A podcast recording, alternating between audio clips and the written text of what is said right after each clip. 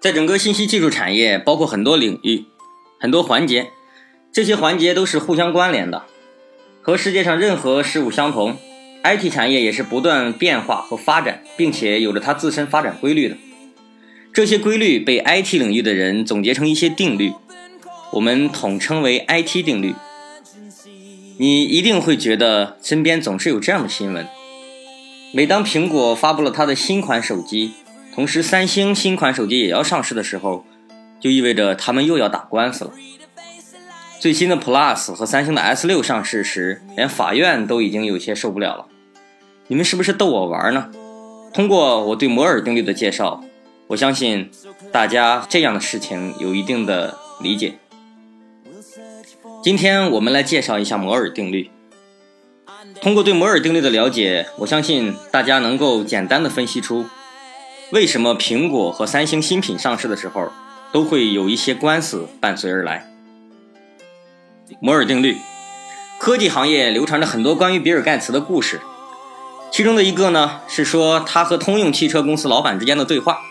盖茨说：“如果汽车工业能够像计算机领域一样发展，那么今天我们买一辆汽车只需要二十五美元就够了，一升汽油就能跑四百多公里。”通用汽车的老板是怎样反击比尔盖茨的？我们今天暂且不论。这个故事至少说明什么呢？计算机和整个 IT 行业的发展。比传统的工业要快得多。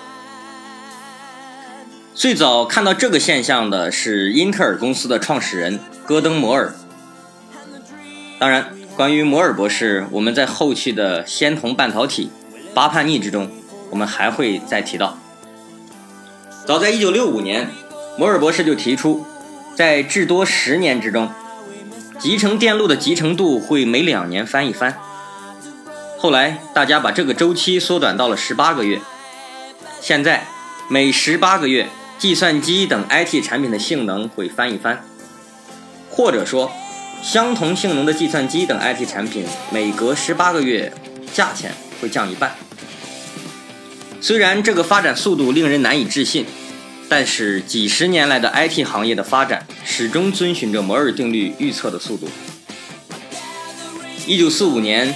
世界上第一台计算机埃尼阿克的速度是能在一秒钟完成五千次定点的加减法运算。这个长三十多米、两米多高的大怪物重二十七吨，耗电一百五十千瓦。到了二零零七年，当时使用英特尔酷睿芯片的个人电脑计算速度是每秒五百亿次浮点运算，已经是埃尼阿克的一千万倍。体积、耗电量就更不用比了。那一年，世界上最快的计算机 IBM 的蓝色基因，速度可以达到每秒钟三百六十七万亿次浮点运算，是埃尼阿克的七百三十四亿倍。算下来，正好是每隔二十个月翻一番，和摩尔定律的预测大致相同。到两千零一年十一月份，世界上最快的计算机已经是中国的天河一号。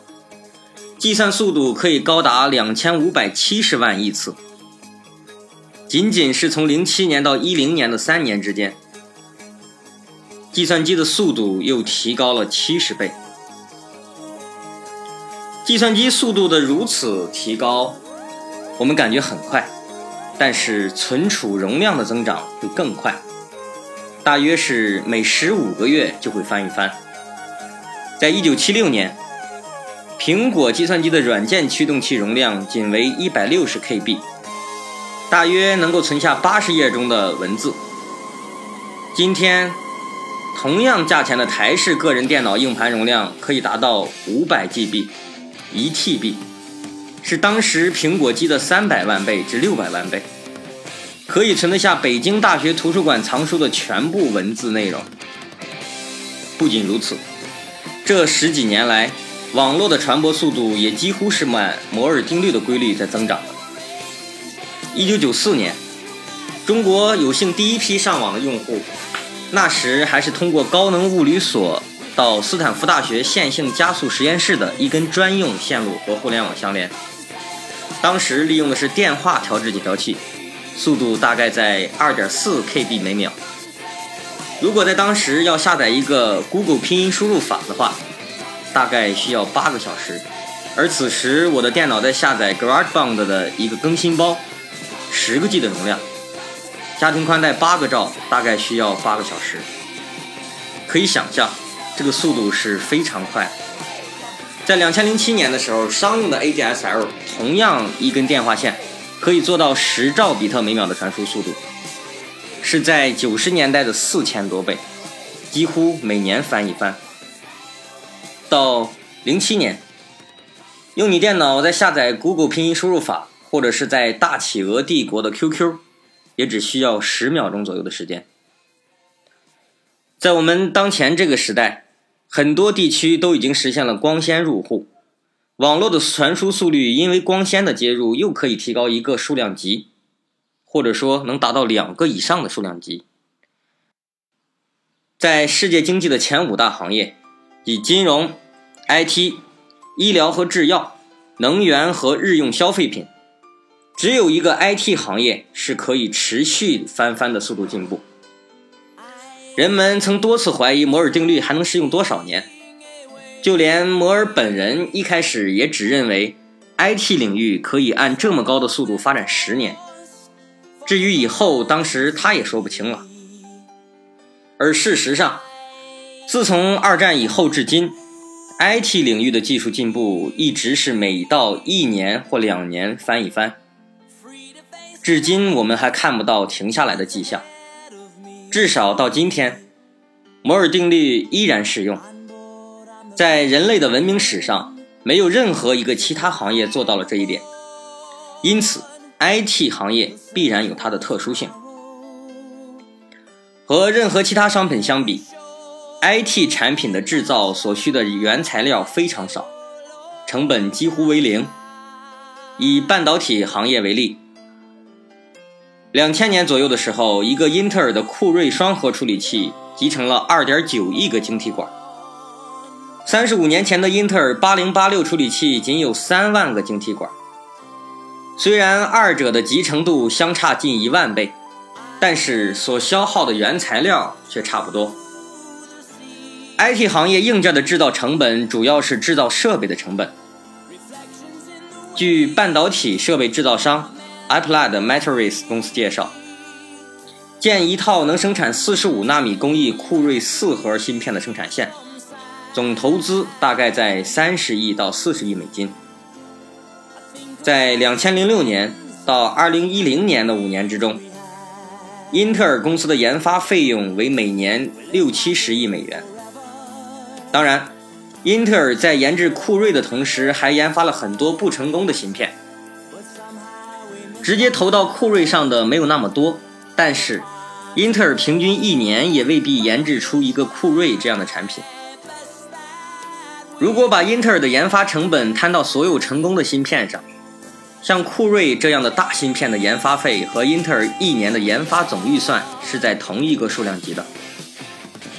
假如我们将这两项成本平摊到前一亿酷睿芯片处理器之中，平均每片要摊上近一百美元。这样，每当英特尔公司最新的处理器上市时，它的价格总是很昂贵的。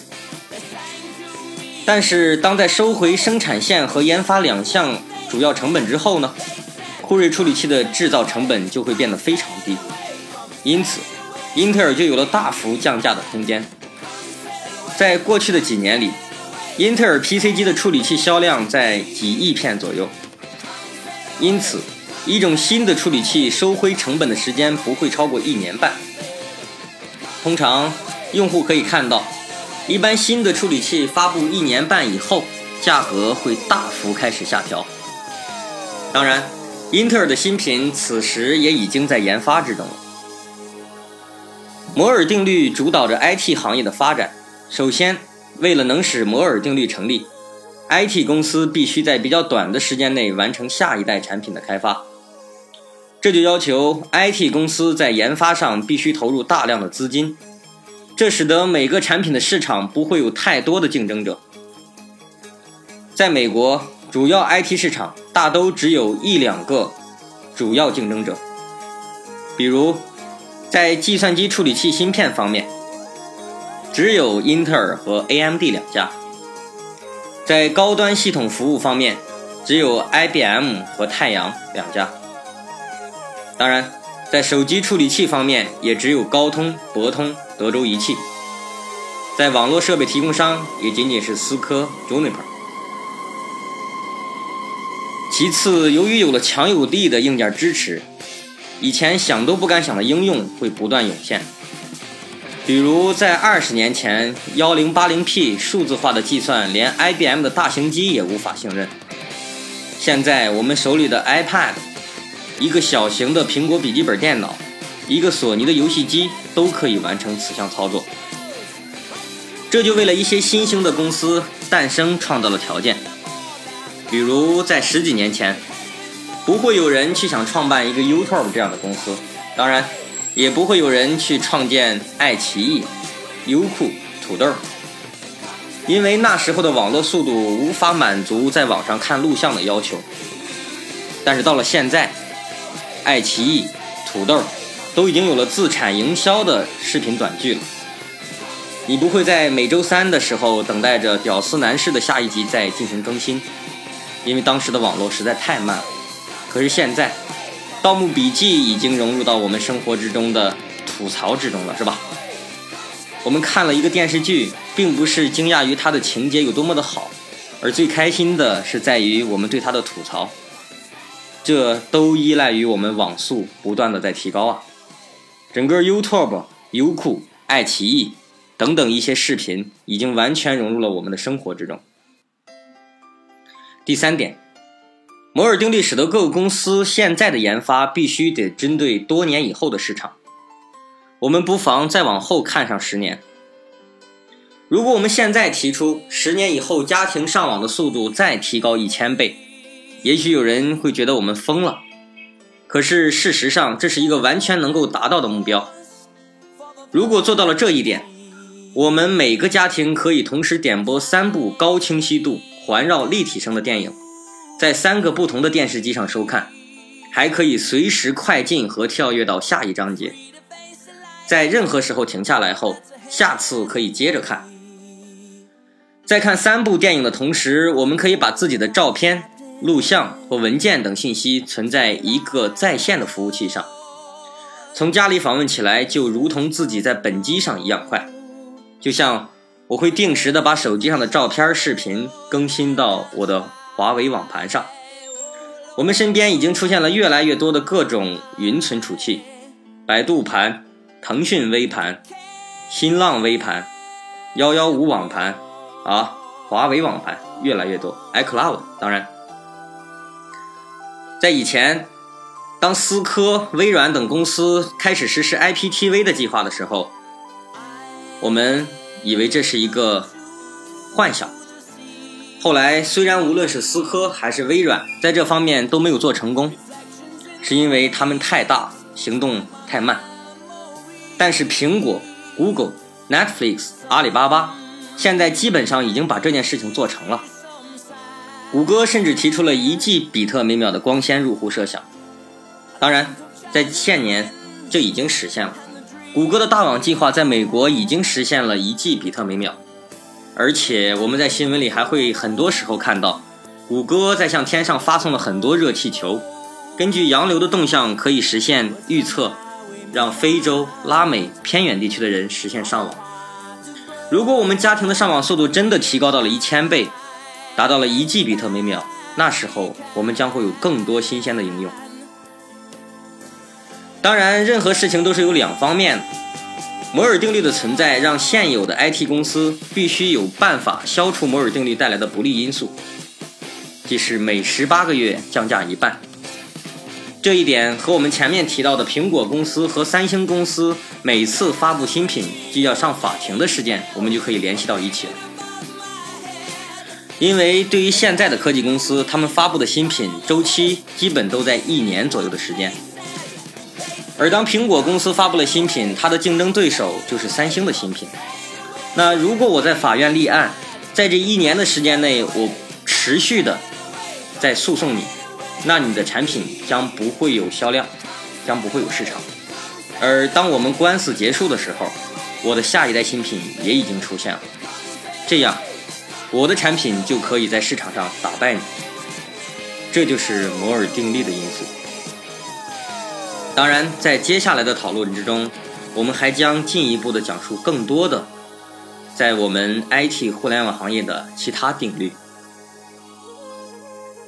浪潮之巅之摩尔定律，由大刀水牛播讲。